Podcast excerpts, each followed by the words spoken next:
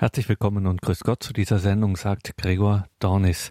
Am 18. Mai 1920 kam der kleine Karol Wojtyła auf die Welt, der spätere Johannes Paul II. In diesen Tagen schauen wir hier im Programm vermehrt und besonders auf das Leben, auf das Werk, auf das Vermächtnis dieses großen heiligen Papstes. Nicht umsonst hat man ihn schon zu Lebzeiten Johannes Paul den Großen genannt. In dieser Sendung hören Sie ganz persönliche Erinnerungen an den polnischen Papst. Einer, der diesen Heiligen seinen Freund nennen durfte, und das im Wortsinn ein Freund, war der verstorbene Joachim Kardinal Meissner, Bischof von Berlin und dann Köln. Kurz vor der Heiligsprechung Johannes Pauls II. im Jahr 2014 durfte ich Kardinal Meissner zu seinem Freund Johannes Paul II. Interviewen. Kardinal Meissner, jetzt ist es ganz offiziell. Sie gehören zu den wenigen Menschen auf diesem Planeten, die kirchlich sanktioniert einen Heiligen, ihren Freund zu nennen. Was ist das für ein Gefühl? Ich bin natürlich sehr dankbar und äh, muss immer sagen, die Wahrheit setzt sich letztlich durch. Ich war immer überzeugt, dass es ein außergewöhnlicher Mensch ist, man ging immer von ihm besser weg, als man hingekommen bin. Ich habe nicht an einen kanonisierten Heiligen gedacht, aber so rein vital habe ich mir immer überlegt, wenn es Heilige gibt, die müssten so ausgesehen und so gehandelt haben wie, wie Johannes Paul II. Jemand wie Sie, Erzbischof und Kardinal der Weltkirche, hört ja mindestens fünfmal am Tag den Namen Johannes Paul II., egal bei welchen Terminen er sich gerade aufhält. Und da gehen einem ja automatisch Bilder im Kopf, im Herzen auf. Welche sind das bei Ihnen? Ja, also ich muss mal so sagen, das ist für mich kein Neuheitserlebnis, wenn ich den Namen des Papstes höre, sondern es gehört zur Alltäglichkeit dazu, äh, dass ich aus seinem großen Erbe heraus lebe, aber auch aus den vielen Begegnungen, die ich mit ihm hatte und ich habe ja auch in meiner Wohnung so manches Erinnerungsstück an ihn. Ich besitze zum Beispiel eine Tasse von seinem Frühstücksservie und viele andere, einen Füllhalter und eine Stola. Und ich habe schon vieles, vieles weggeschenkt, weil ich immer meine, die anderen Menschen sollen eine lebendige Beziehung zu ihm bekommen. Ich trage sie eh in meinem Herzen. Ich brauche gar nicht solche äußere Zeichen. Wann sind Sie Johannes Paul II. bzw. Kardinal Wojtyła zum ersten Mal begegnet? Ich kann es jetzt nicht genau sagen. Äh, ich schätze so 1972 oder 73 und zwar zum ersten Mal in Piekari, das ist einem Wallfahrtsort bei Katowice und ähm, die Diözese Katowice war Suffraganbistum von Krakau und da war immer die große Männerwallfahrt. Da waren fast eine Million Männer da und das war natürlich politisch hochbrisant. Und da hat meistens der Metropolit von Krakau gepredigt. Ich habe gar nichts verstanden, aber es hat mich trotzdem beeindruckt. Und ich hatte dann immer einen Priester, der mir äh, das übersetzt hat. Aber dann beim Mittagessen oder bei einer Tasse Kaffee ist er immer zu mir gekommen, natürlich in Deutsch, haben wir uns begrüßt und äh, dann, da war ich aber dann schon älter, ich war aber noch nicht Weihbischof, Bischof Aufterbeck von Erfurt ging mit den Priestern fünf Jahre nach der Weihe gemeinsam zu Exerzitien und das oft bei den Kamaldolensern in der Nähe von Krakau. Und äh, wenn der Kardinal von Krakau konnte, kam er ein Abend hoch. Und ich muss immer so sagen, das war eigentlich der Höhepunkt. Das sage ich jetzt nicht im Nachhinein, weil es ja jetzt bald ein Heiliger der Kirche ist, sondern tatsächlich, der hat gar nicht viel geredet, aber er hat uns zugehört und hat ganz gescheite Fragen gestellt und hat ganz kurze, wesentliche, positive, hilfreiche Antworten gegeben. War immer ein Geschenk, was ich vorhin schon sagte. Wir, man ging immer ein bisschen besser von ihm weg, als man zu ihm gekommen ist. Legendär Ihr Wort vom Dresdner Katholikentreffen in der damaligen DDR. Wir wollen keinem anderen Stern folgen als dem Stern von Bethlehem. Eine Anspielung, die sofort verstanden wurde, eine Anspielung auf die aller Orten anzutreffenden Sowjetsterne. Kardinal Meissner, was bedeutete es für einen Katholiken in der DDR, so einen Papst in Rom zu haben? Also ich will mal zunächst äh, erstens Folgendes sagen, damit man das im Zusammenhang besser versteht. Wir waren bei dem Katholikentreffen 1987 in Dresden, waren 150.000 Katholiken da, und zwar auch der ganze Mittelbau. Kinder, Jugendliche, die Familien. Und wir waren ja im Gesamten nur circa 800.000 Katholiken, da war 150.000, also wirklich gewaltig. Und ich hatte versucht damals zu sagen, wir müssen auch orientieren. Gott hat uns in dieses äh, Gebilde gestellt, das man DDR nennt. Das heißt, das Land von Oder und Neiße im Osten bis zur Werra im Westen, das ist nicht Produkt des real existierenden Sozialismus, sondern das ist Schöpfung Gottes. Für die tragen wir Verantwortung. Und die Menschen, die hier leben, das sind nicht alles Parteimitglieder, also das sind in erster Linie Kinder Gottes, für die tragen wir Verantwortung. Und darum können wir nicht alle am Westen gehen. Und habe dann noch gesagt, den Propheten zitiert, auf dieses herrliche Land ist unser Los gefallen. Aber wir wollen in diesem Land bleiben, aber keinem anderen Stern folgen als dem von Bethlehem.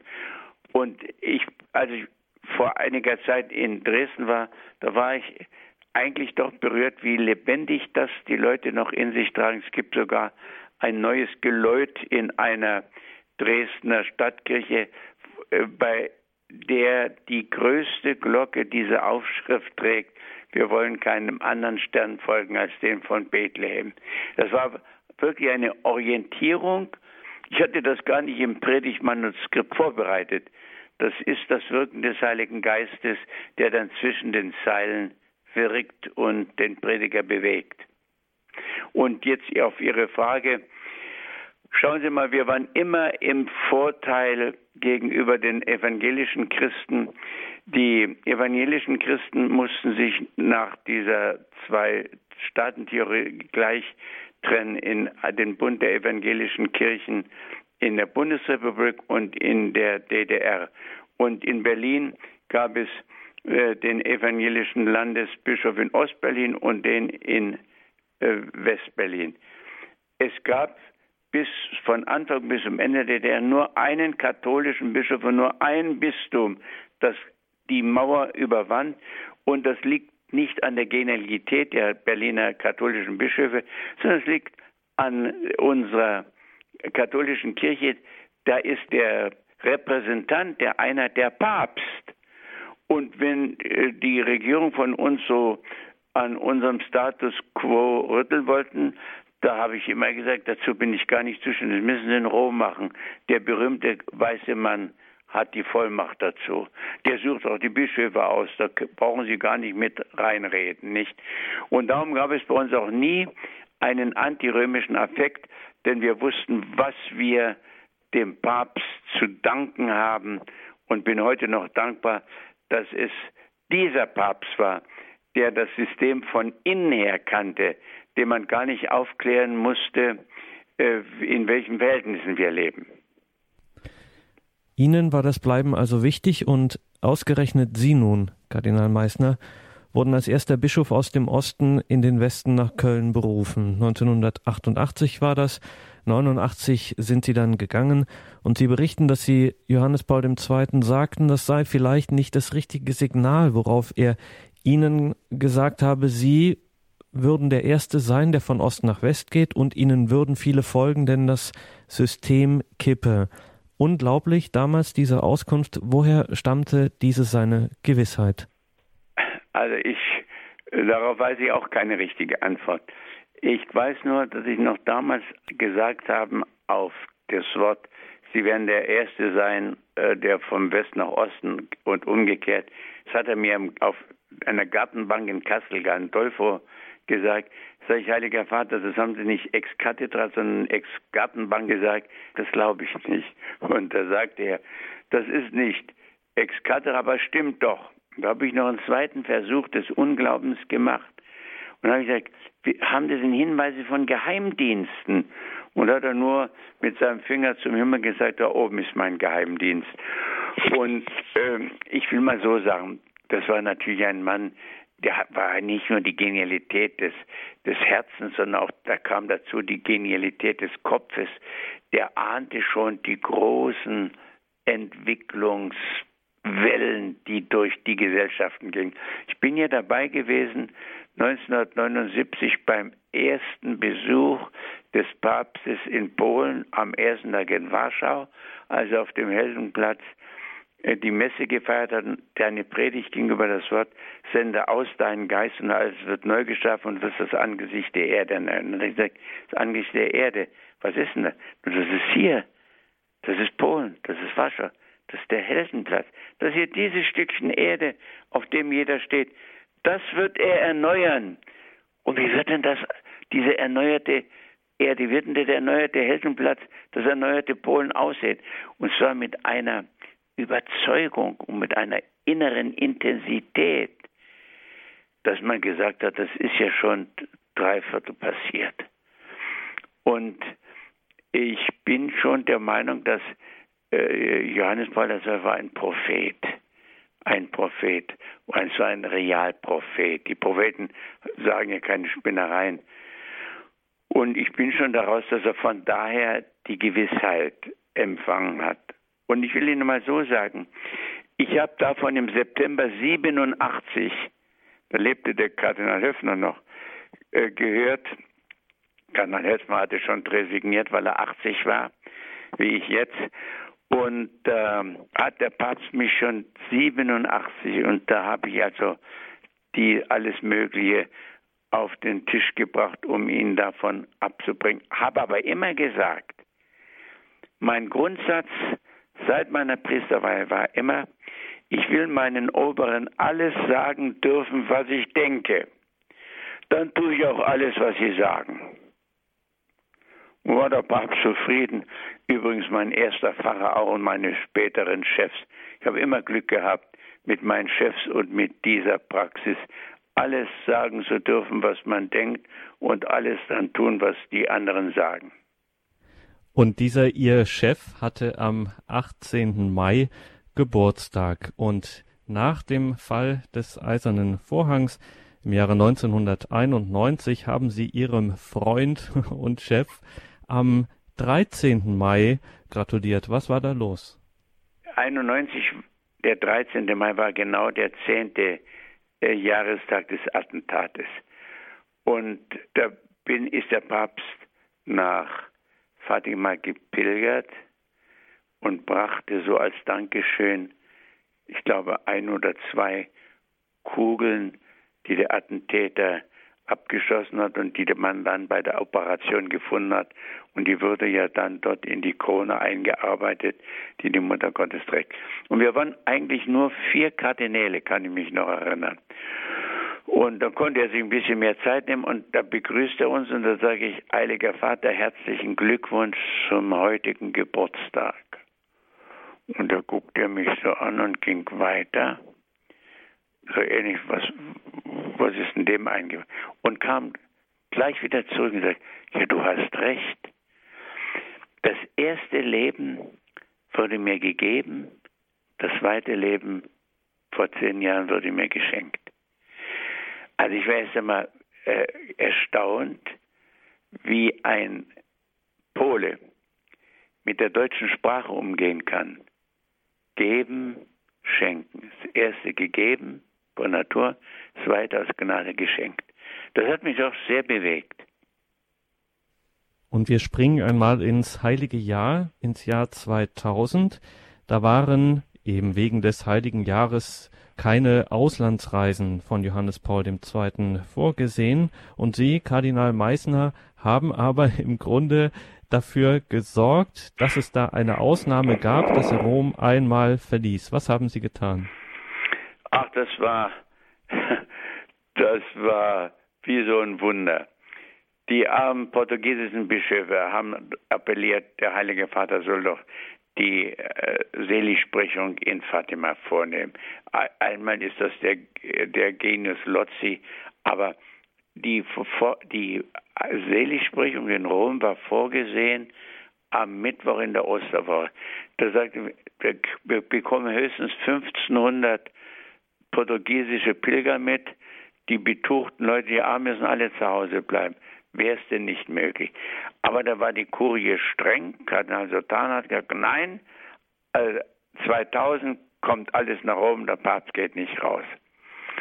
Da war der Pater Condor, das war ein Missionar vom göttlichen Worten, steiler Missionar, sagt man schlicht, der sich sehr um Fatima bemüht. Der kam zu mir und sagt, kennen Sie die noch was machen?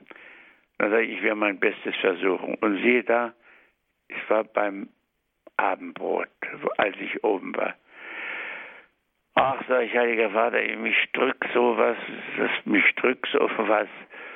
Sie wissen doch, was wir aus dem Osten äh, äh, der Mutter Gottes zu verdanken haben, die, bevor das Licht des Glaubens im Osten ausging, das Licht von Maria angezündet worden ist am Westteil Europas in Portugal. Und jetzt sollen doch die, er hat, die Mutter Gottes ist nicht vor Professoren erschienen, vielleicht hätten die die Botschaft gar nicht angenommen, sondern vor armen Hirtenkindern. Jetzt sollen die selig gesprochen werden. Die Hirtenkinder, die riechen doch noch nach Erde.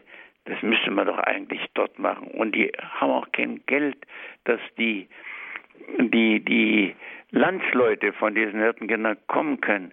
Können wir das nicht doch in Fatima machen wir eine Ausnahme. Ich habe gehört, es gibt einen neuen Flugplatz.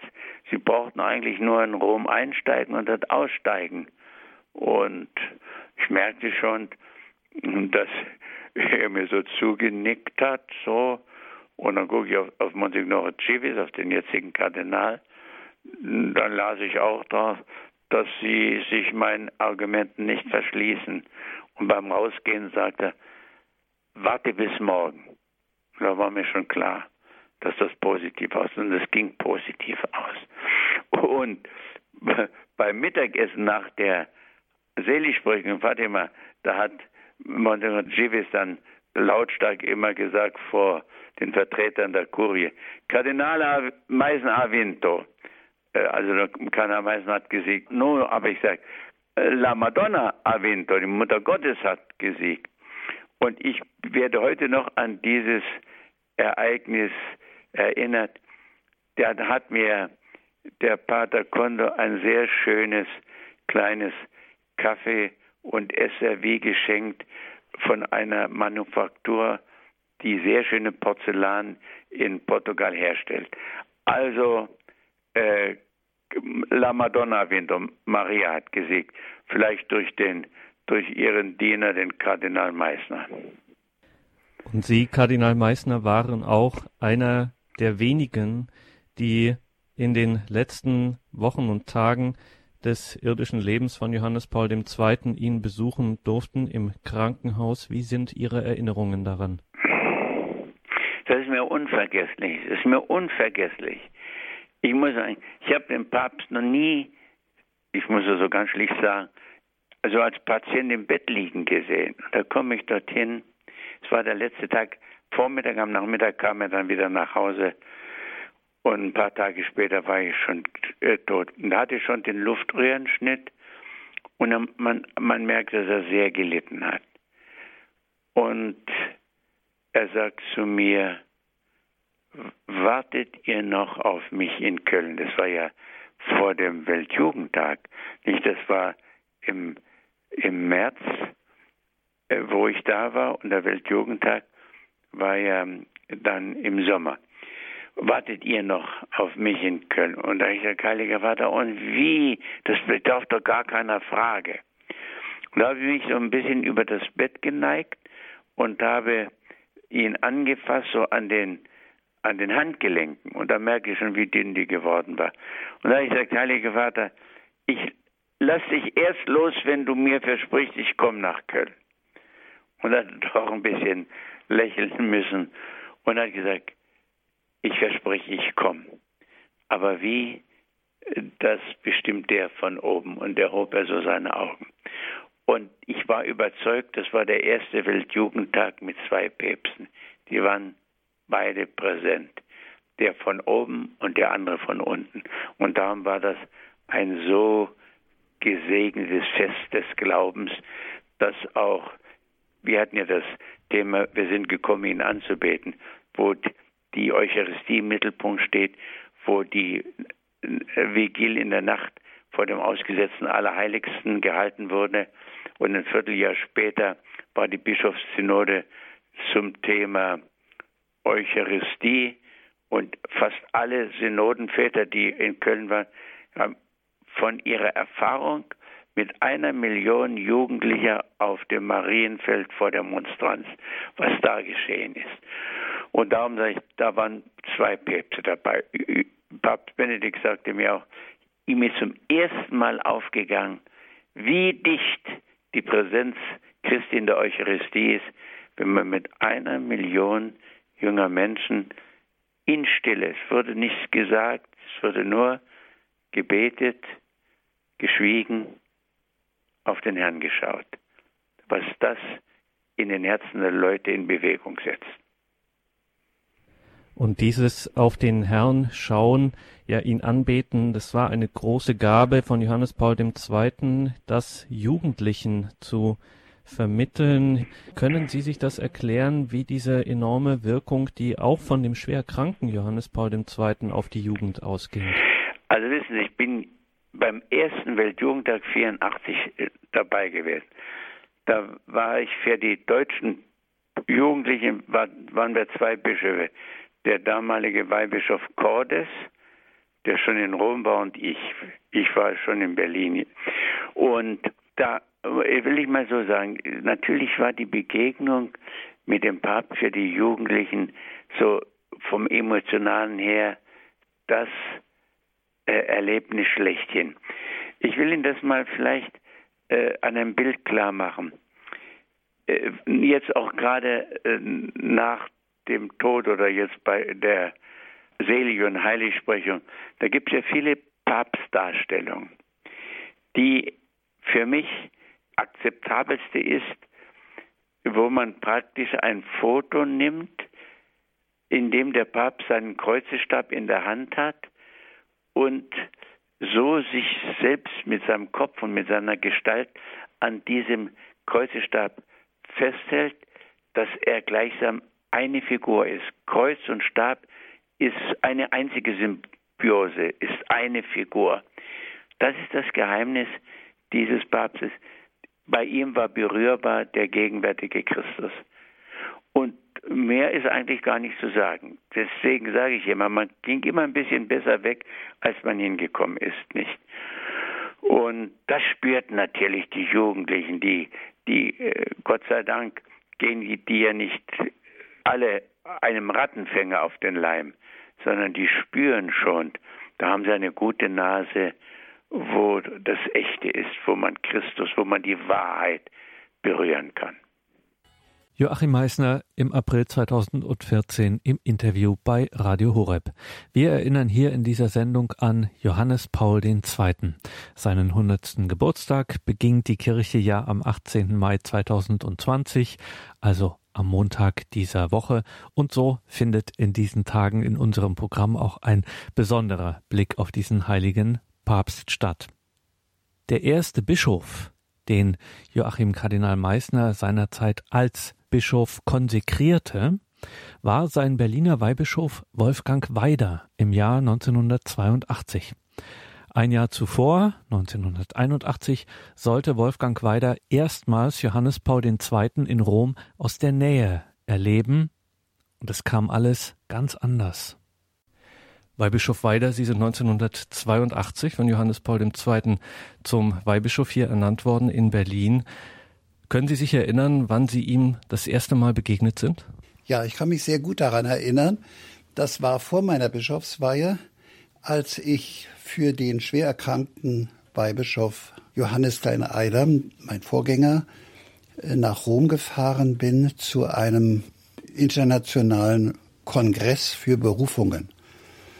Und da waren wir im Mai 1981 zur Zeit des Attentates auf dem Petersplatz. Ich war dort mit. Das war meine erste Begegnung mit ihm. Ich habe ihn allerdings da nur aus der Ferne gesehen. Ich habe die Schüsse gehört und die große Aufregung miterlebt.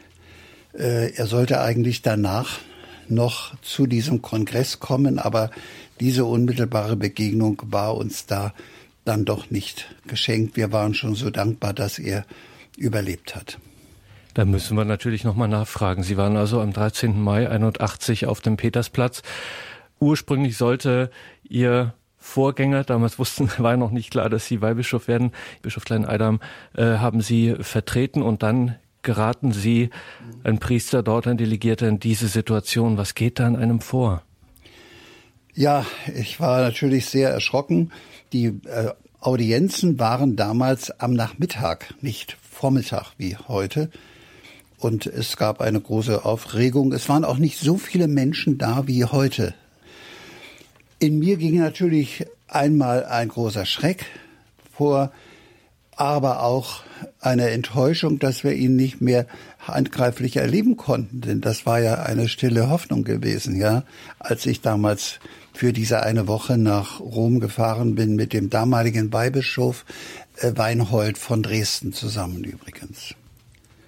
Wie ist es dann weitergegangen? Was war für eine Stimmung bei Ihrer Tagung, bei Ihrer Konferenz? Ja, wir haben dann am Abend pausenlos am Fernseher gesessen und es gab natürlich eine allgemeine äh, Befangenheit, aber auch ein Zittern und Beten, dass er durchkommt und das ist ja dann ihm auch geschenkt worden, zumal es ja wirklich auf die Fürsprache der Mutter Gottes von Fatima, denke ich, so geschehen ist. An diesem Tag war ja auch die erste Erscheinung in Fatima, 13. Mai 1917.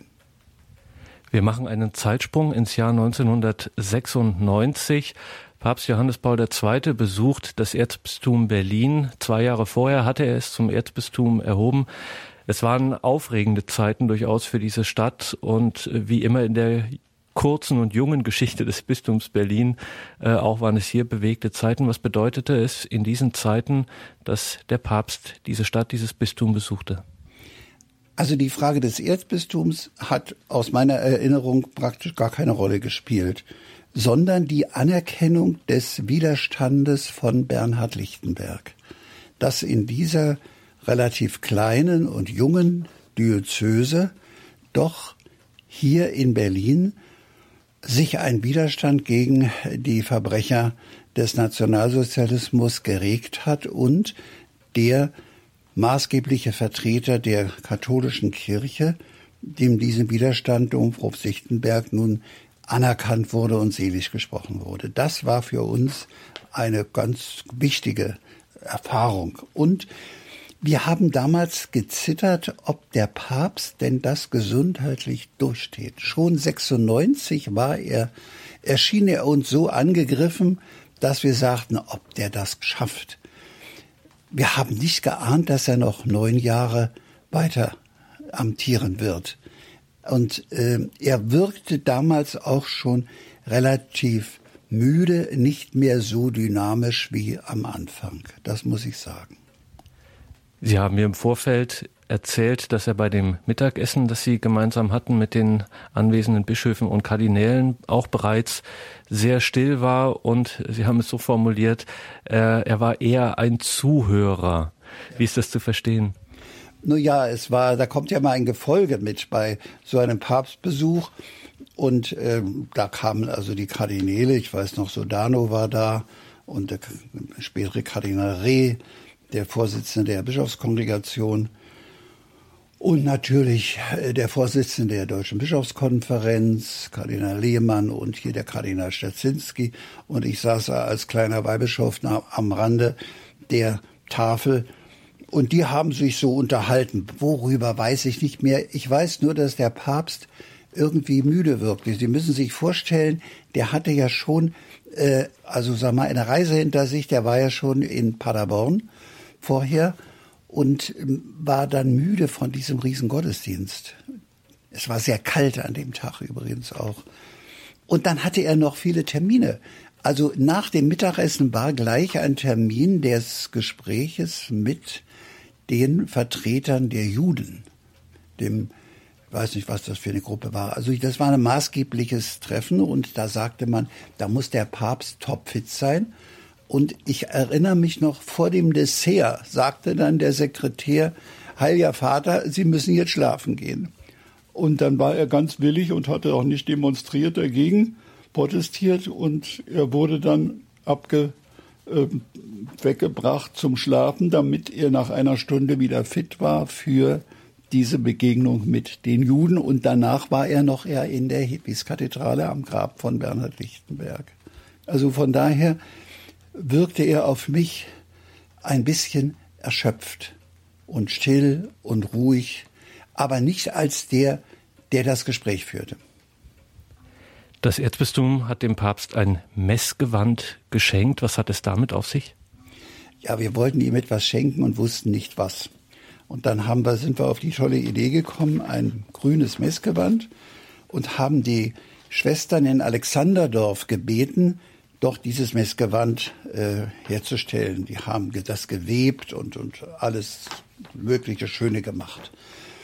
Es war ein einfaches, aber eindeutiges Messgewand. Ich bin später noch kritisiert worden, warum da nicht Gold und Seide drauf. Ja, das gehört sich schließlich für einen Papst, sagte mir dann ein Pfarrer, und nicht so ein äh, gewebtes Messgewand. Und dann haben wir das dem äh, Zeremonial gesagt, dem äh, späteren Erzbischof Marini, der mitgekommen war als Zeremonial. Und zwar haben wir dem das schon gesagt bei seinem ersten Besuch, als er äh, das vorbereitet hatte. Und da sagt er, also hören Sie mal, wenn da kein Kragen auf dem Messgewand ist, zieht er das nicht an. Was? Ja, also ohne Kragen trägt er kein Messgewand. Mein Gott, haben wir sofort an die Schwestern äh, signalisiert, wir müssen noch einen Kragen drauf machen. Den haben die dann auch raufgemacht und dann hat er gesagt, aber ob er es überhaupt anzieht, das stellt sich erst heraus, wenn es soweit ist. Also nun war der Tag schrecklich kalt und das Messgewand war unheimlich warm für den Juni. Es war ja am 26. Juni. Und da war das geradezu eine göttliche Vorsehung, dass wir so ein warmes Messgewand hatten und er nicht fror und er hat es angezogen. Das hat uns sehr gefreut. Weihbischof Weider, was denken Sie persönlich über den neuen Heiligen bzw. dieses Pontifikat? Was bleibt Ihrer Meinung nach davon? Vor allem, was könnte man sagen, bleibt aktuell? Zunächst mal der Papst Johannes Paul hat seinen Berlin-Besuch damals gesehen als den Abschluss des Zweiten Weltkrieges, dass ein polnischer Papst in die Höhle des Löwen kommt, wo der ganze Schrecken losgegangen ist, und ein Zentrum und das Brandenburger Tor. Und er soll wohl dem Kardinal Stazinski auch gesagt haben, das ist jetzt der Abschluss. Jetzt zeigt sich doch, wer letztlich gesiegt hat. Ideologisch, weltanschaulich. Von daher hat er schon eine maßgebliche Rolle auch zwischen den Völkern gespielt, und zwar in der politischen Situation. Er ist ja der Papst, der so viele Reisen gemacht hat, eigentlich in so viele Länder wie noch nie in der Geschichte ein Papst gereist ist. Das, denke ich, ist schon etwas sehr Maßgebliches. Und er ist für mich ein Papst der tiefen Frömmigkeit.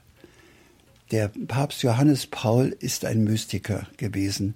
Das habe ich auch in diesem Buch gelesen jetzt äh, über den Papst, was in, von einem Polen geschrieben wurde, dass er doch ein heiligmäßiger Mensch war, ein betender Mensch.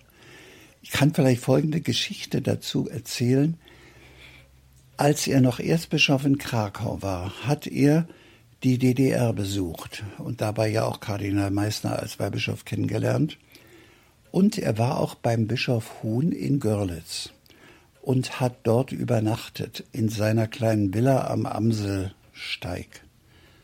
Und der Bischof Huhn wollte es nun ganz toll machen, dass er ja sich wohlfühlt, der Erzbischof von Krakau, und ist ganz früh aufgestanden und hat gedacht, mal sehen, dass er schon die Kapelle, Hauskapelle fertig machen.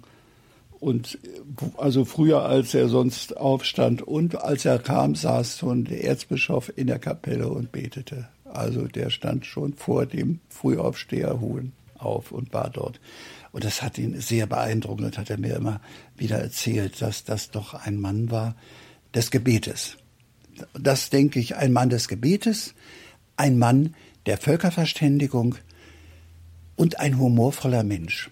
Ich habe ihn oft erlebt, ich habe ihn ja öfter erlebt, auch bei Adlimina-Besuchen dreimal und bei anderen Begegnungen mit Kardinal Meissner. Er hatte immer so einen stillen Humor, äh, war ein innerlich gelöster und froher Mensch. Das hat mich sehr beeindruckt. Oh,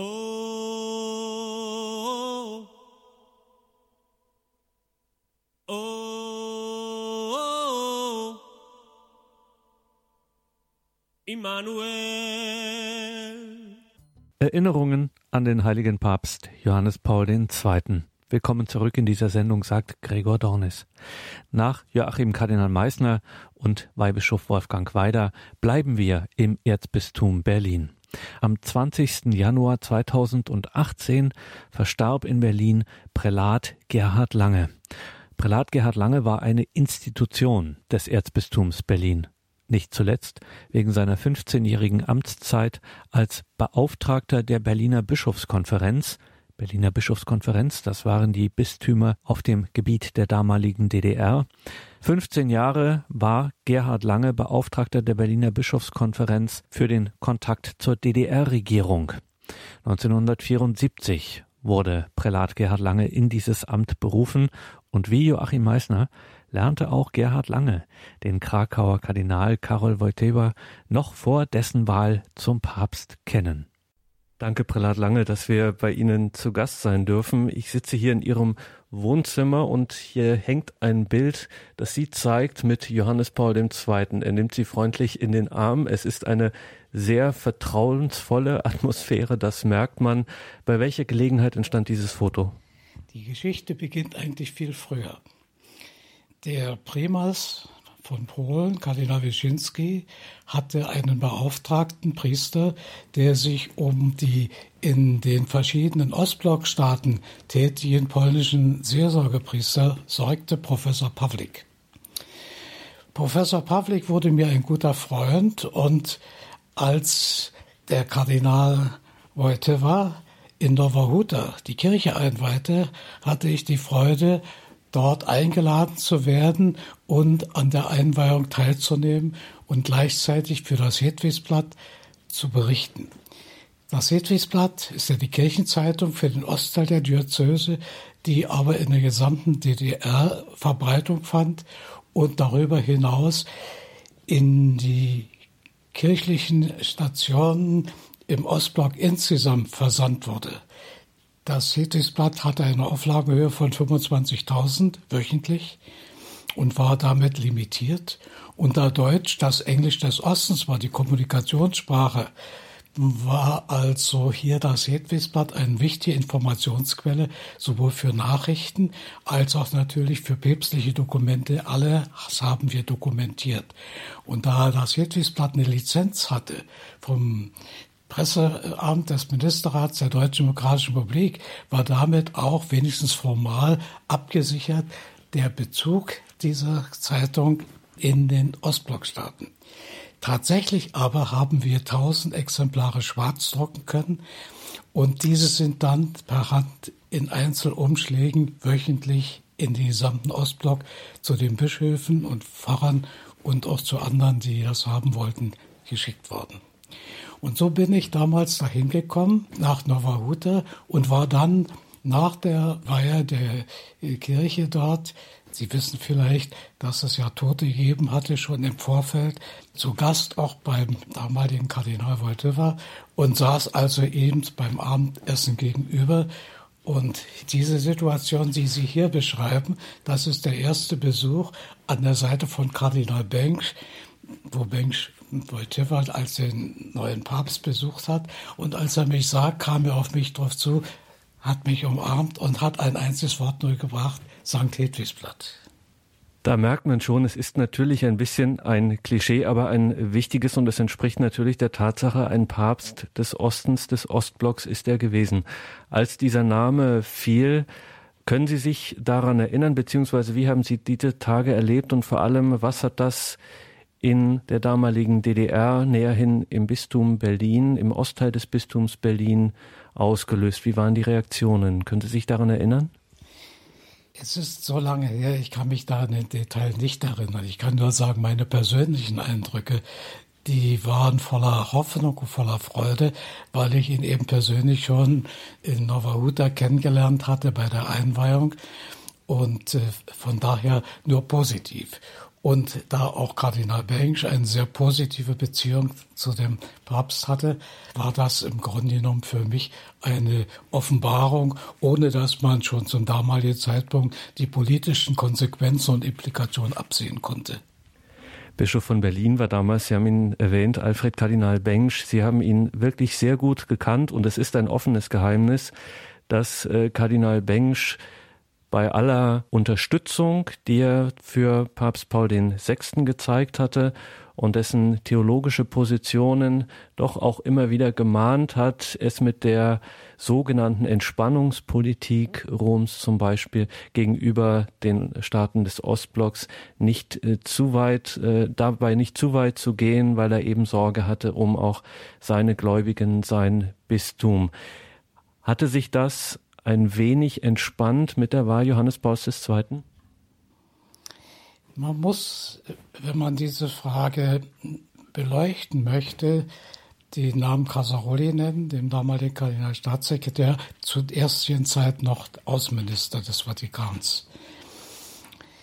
Für Casaroli und damit für Paul VI war im Blick auf die Gesamtsituation der kommunistischen Staaten einschließlich der DDR die Situation in der DDR am optimalsten, weil hier zwei Dinge ganz klar gegeben waren. Erstens, es erfolgte keine Einmischung staatlicherseits, aber auch dann angesichts der führenden Kraft des Staates, der SED, also der Partei, auf die Ernennung von Bischöfen. Zweitens, sie hatten freien Zugang zu Rom, Natürlich mit den entsprechenden Erlaubnissen des Staates der DDR, aber das war ungehindert. Und das Dritte, es war ein ungehinderter Verkehr mit den Gemeinden, mit den Gläubigen da. Und von daher, wenn man das mal vergleicht mit der Situation in Polen beispielsweise oder in Litauen oder vor allen Dingen in Ungarn, wo die Situation sehr, sehr anders war. In Ungarn, wo die Hierarchie weitgehend unter unmittelbarem staatlichen Einfluss stand, abgesehen mal von Kardinal Mischenzi, von was dahinter herkam. Und wenn man in Litauen sieht, wo die Kirche wirklich geknebelt worden ist, dann versteht man, dass Casaroli und in seinem Gefolge auch Paul VI. meinte, wenn wir Verhältnisse haben könnten in den anderen Ostblockstaaten, wie es in der DDR ist, einschließlich einer eigenen Caritas. In Polen war ja die Caritas verstaatlicht. Dann wäre das optimal. Und von daher war es klar, dass man so etwas nur erreichen kann, wenn man versucht, mit der DDR-Regierung einigermaßen in Friedfertigkeit auszukommen, so dass man jetzt protokollarisch bei dem Staatsratsvorsitzenden oder Generalsekretär weniger, aber Staatsratsvorsitzenden auf der staatlichen Schiene äh, zum Geburtstag oder zu Neujahr Großbotschaften ausgetauscht hat. Von daher ist dann auch einzuordnen der Besuch Honeckers beim Papst. Und äh, hier ist der Papst sicherlich selber nicht zuerst konfrontativ vorgegangen, sondern eben auch auf der Linie von Casaroli zuerst einmal in einer moderaten Weise hier die Dinge äh, auf ein gutes Gleis zu schieben. Dass nachher Solidarność und in Polen insgesamt die Situation sich veränderte und er sich dann dahinter gestellt hat, das steht auf einem anderen Blatt und hat sicherlich beigetragen zu seiner überragenden Bedeutung bei der politischen Wende im gesamten Ostblock insgesamt politische Wende im gesamten Ostblock. Sie waren persönlicher äh, Vertrauter und auch persönlich beauftragt vom Bischof von Berlin, der in seiner Person auch Vorsitzender der Berliner Ordinarien, später Berliner Bischofskonferenz war. Das waren sie unter Kardinal Bengsch, unter Kardinal Meissner und auch unter Georg Stetzinski am 9. September 1989, wenige Wochen, auf den Tag genau zwei Monate vor dem Mauerfall, wurde er von seinem damaligen noch Dienstherrn Bischof Joachim Wanke zum Bischof geweiht. Und es kam, wie es kommen musste. Es stand ein Antrittsbesuch an. Das ist ja so üblich. Zwei Monate später, am 9. November 1989, fährt einer der wenigen die es in Berlin noch gibt, nämlich ein waschechter Berliner, der Prälat Gerhard Lange, der an den großen, sowohl dramatischen als auch schönen Tagen dieser Stadt äh, hier war. Ausgerechnet an diesem Tag fährt er nach Rom. Können Sie uns davon erzählen, wie das war? Gerne. Wir sind mit der Austrian Airlines, mit der österreichischen Fluggesellschaft von Schönefeld um 13.15 Uhr abgeflogen in Richtung Wien. In Begleitung war der Sekretär des Bischofs und Prälat Michelfeit, der Generalsekretär der Berliner Bischofskonferenz, mit dabei. Und der Kardinal Stetzinski hatte die Absicht, den Wiener Kardinal, Kardinal Groa, zu besuchen. Und das, der Besuch kam zustande. Allerdings war es ausgesprochen schwierig, zurückzukommen zum Flughafen, weil in der Raschauer die Straßen verstopft waren. Mit Mühe und Not ist es uns gelungen, die Maschine zu erreichen und dann kamen wir in Rom an. Wir sind von einem befreundeten Priester dann abgeholt worden und zu seiner Unterkunft gebracht worden, zu den Palutinerschwestern, wo der Kardinal, also damals der Bischof, gewohnt hat. Und Prälat Michelfeit und ich, wir sind im Hotel Columbus untergekommen in der Via Conciliazione. Als wir ankamen dort, hat uns die Schwester begrüßt, eine Deutsche, von den Salvatorianerinnen hat gesagt, sie habe in Nachrichten irgendwie etwas gehört, ein Loch wäre in der Mauer, sie wisse aber nicht genau, worum es sich da handelt, das hätte sie nicht ganz mitbekommen. So sind wir also dann Bischof Sadzinski ist da in seinem Unterkunft geblieben, wo Kardinal Bench und Kardinal Meister immer regelmäßig hm, abgestiegen waren und wir in dem Hotel. Und am anderen Morgen um früh um 5 Uhr habe ich dann mit meinem kleinen Taschenradio den Londoner Rundfunk hineingehört und kriegte mit, dass dort etwas in Berlin sich ereignet hätte, also dass die Grenze durchgängig wäre. Und ich erinnere mich noch genau, dass ich also dann hörte, dass eine Frau im Nachthemd die Grenzübergang Bornholmer Straße überschritten hätte und voller Begeisterung und da schien mir es klar zu sein. Ich habe dann sofort den Bischof Stadzinski davon unterrichtet und habe ihm gesagt, wenn das jetzt der Fall ist, dann müssen wir sofort zurück nach Berlin.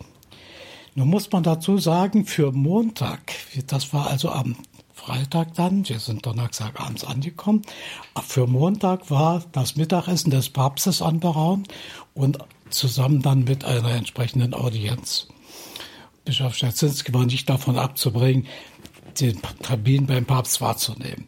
Ich habe dann mit Hilfe von mir bekannten Journalisten, beispielsweise Bortfeld, damals Chefredakteur der deutschsprachigen Ausgabe von Osservator Romano, aber auch von den KNA-Korrespondenten und von anderen Korrespondenten, deutschen Korrespondenten, die ich aus Rom kannte, habe ich dann versucht, auf Bischof Sadzinski Einfluss zu nehmen, um dass wir zurückfliegen. Es ist dann gelungen. Und zwar mit Hilfe von Kardinal Ratzinger, der damals schon die Glaubenskongregation leitete. Der ist dann nämlich zum Papst gegangen und hat gesagt, die Situation geklärt und ob er da was machen könnte.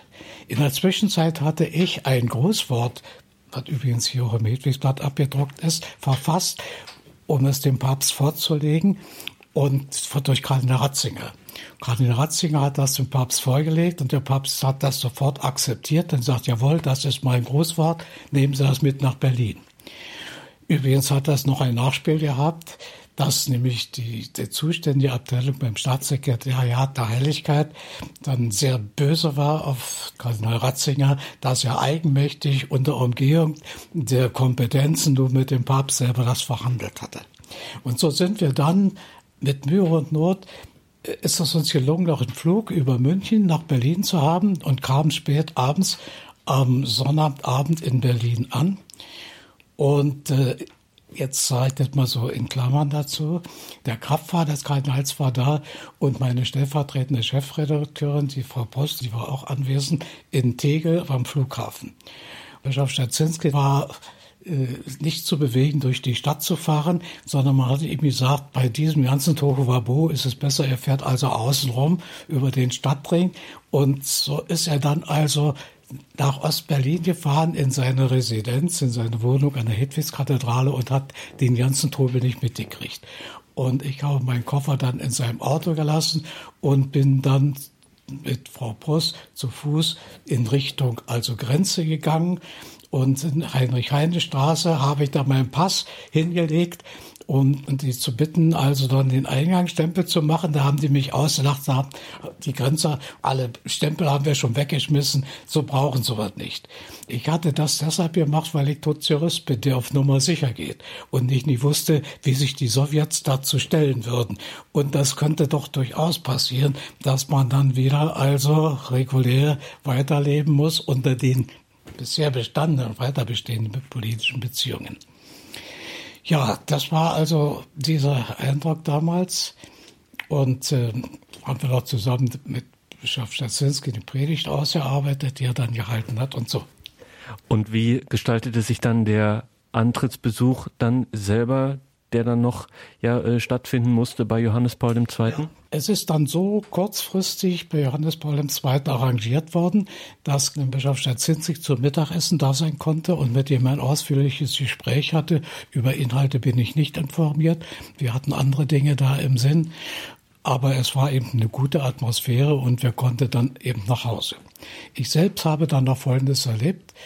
Ich, als ich nach Hause kam, hatte ich eine Einladung vom Bundespräsidenten Richard von Weizsäcker zu einem, mit meinem evangelischen Kollegen zu einer Teestunde ins Schloss Bellevue.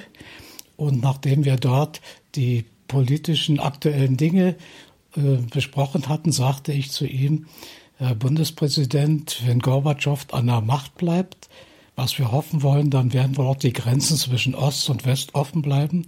Von den ganzen Vereinigungsplänen und zwei plus vier war damals überhaupt noch nicht die Rede. Wenn aber die Grenzen offen bleiben, dann werden sich die Deutschen in Ost und West darüber verständigen müssen, welche Grundwerte in Zukunft das wechselseitige Verhältnis bestimmen sollen. Und da ist Richard von Weizsäcker ganz still geworden, hat mich mit seinem unnachahmlichen tiefen Blick angeschaut und sagte dann, Herr Prälat, in der Frage der Grundwerte herrscht bei uns in der Bundesrepublik eine pragmatische Ratlosigkeit. Nach ungefähr 25 Jahren zu einer Geburtstagsfeier für Lothar de Maizière, mit dem ich eine gute Beziehung habe, traf ich dann und sagte, erinnern Sie sich? Und er hat nicht gesagt, sondern hat eine resignierende Handbewegung gemacht und ist weggegangen. Pragmatische Ratlosigkeit. Wir machen einen Zeitsprung ins Jahr 1996. In dieser Sendung geht es auch um den Deutschlandbesuch 1996. Johannes Paul II. kommt in die Stadt, wird hier äh, Bernhard Lichtenberg äh, selig sprechen und wird auf eine Stadt treffen, die über diesen Besuch durchaus gespalten ist. Wie waren Ihre Erlebnisse dieser Tage? Hatten Sie noch Gelegenheit, ihm persönlich zu begegnen? Nein. Äh, für mich war interessant das Vorfeld. Äh, es war schon seit langem der Wunsch, Bernhard Lichtenberg selig zu sprechen. Und das war der Wunsch, dass bei der Bischofskonferenz und auch der Gläubigen insgesamt, dass der Papst bei dieser Gelegenheit nach Berlin käme und hier den Besuch machte. Als ich diese Frage zum ersten Mal im Auftrag des Vorsitzenden der Bischofskonferenz im Staatssekretär für Kirchenfragen ansprach, man muss dazu sagen, manche Dinge sind im Sinne der nonverbalen Kommunikation abgelaufen. Und ich ihm sagte, die Bischöfe überlegen, den Papst einzuladen. Da machte er ein sehr hoffnungsfrohes Gesicht, freundlich lächeln. Als ich ihm sagte, wenn er aber hier nach Berlin kommt, ist es völlig klar, dass er das Bistum Berlin besucht und nicht den Ostteil des Bistums, das heißt auch Westberlin. Da verfinsterten sich seine Züge etwas. Und so ist dann also hier der Besuch vorbereitet worden zu DDR-Zeiten hier, und zwar eben in einer Weise, wo man sich sagte, wie wird es also gehen? Ich habe damals mit Mompa gesprochen, auch schon mal mit Diebken vorneweg. Und die Dinge sind also wegen der politischen Komplikation äh, sehr intensiv erörtert worden. Vor allen Dingen zuerst mal in der Ebene des Fachbereichs, nicht auf der Ebene der Bischöfe.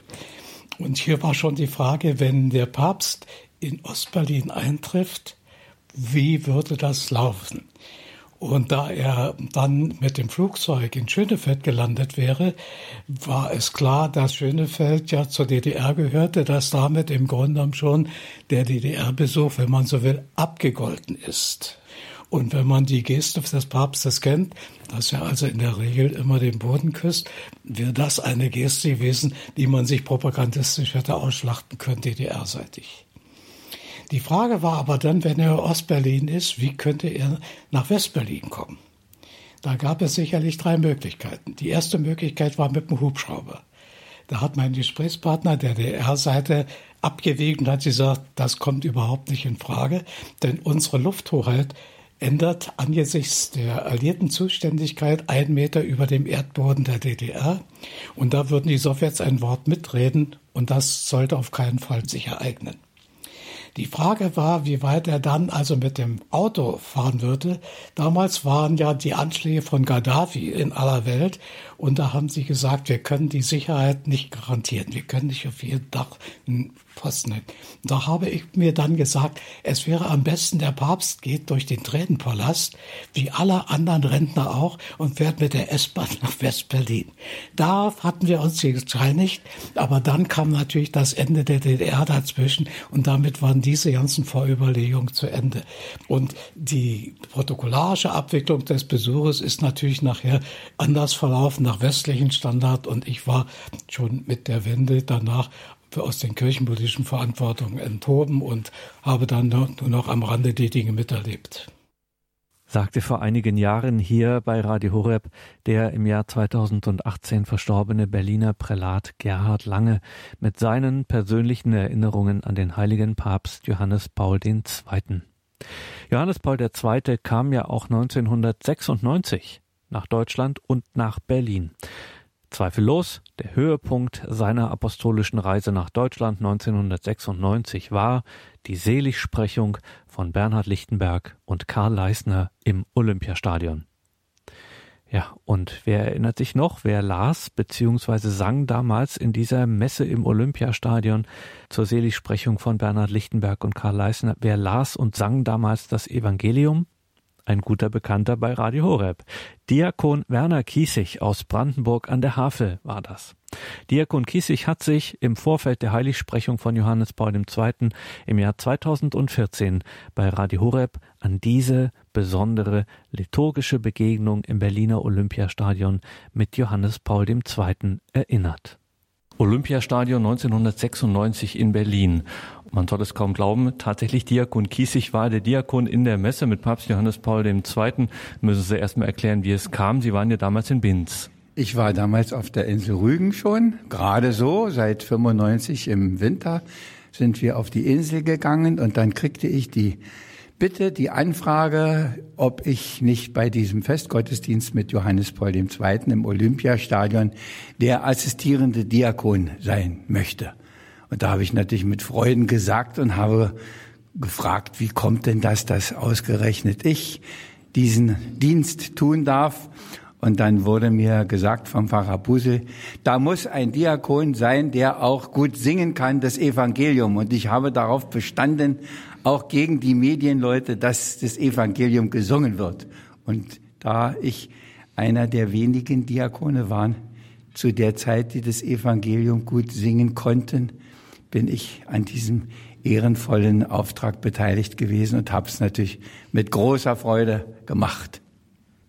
Das ist natürlich eine Frage, die einfach kommen muss, Diakon Kiesig. Was war das für ein Gefühl in dieser Messe mit dem damaligen Papst, dem jetzt heiligen Johannes Paul II., die Messe feiern zu können, ihm zu begegnen? Ich muss gestehen, dass mich das hinterher eigentlich viel mehr bewegt hat als der Augenblick dabei. Wir waren ja unterhalb ähm, noch unter der Tribüne, unter dem Altarraum, da war die Begrüßung, da kam er noch mit Sekretär und noch mit Gefolge und hat allen, die am Gottesdienst beteiligt waren, dann auch noch die Hand gegeben und jeder kriegte noch einen Rosenkranz und ein Kreuz oder irgendwas noch geschenkt, so als kleines Andenken. Und ich habe nur immer wieder und auch bei dieser Gelegenheit immer wieder nur gedacht, er taucht immer wieder aus dem aus dem, aus der betenden Verbindung mit dem Herrn taucht er auf und macht was und taucht wieder ab. Und so war das auch. Wir begrüßte und, und ging dann und war irgendwo wieder ganz weg. Erst später begreift man, äh, oder begreif, habe ich begriffen, was das überhaupt bedeutete, mit dem Heiligen Papst so Auge in Auge. Und bei dieser Begrüßung ist ja noch eine größere Distanz gewesen beim Händereichen als nachher beim, beim Evangelium mit der, mit der Bitte um den Segen. Da berührten ja die Stirnen fast einander. So dicht ist man ja da dran gewesen. Und dann denkt man, wow, was, was, ist hier? Und das hat man dann, glaube ich, auch bei der Verkündigung des Evangeliums gemerkt. Wer sich nun vor den Menschen zu mir bekennt, zu dem werde auch ich mich vor meinem Vater im Himmel bekennen. Evangelium unseres Herrn Jesus Christus.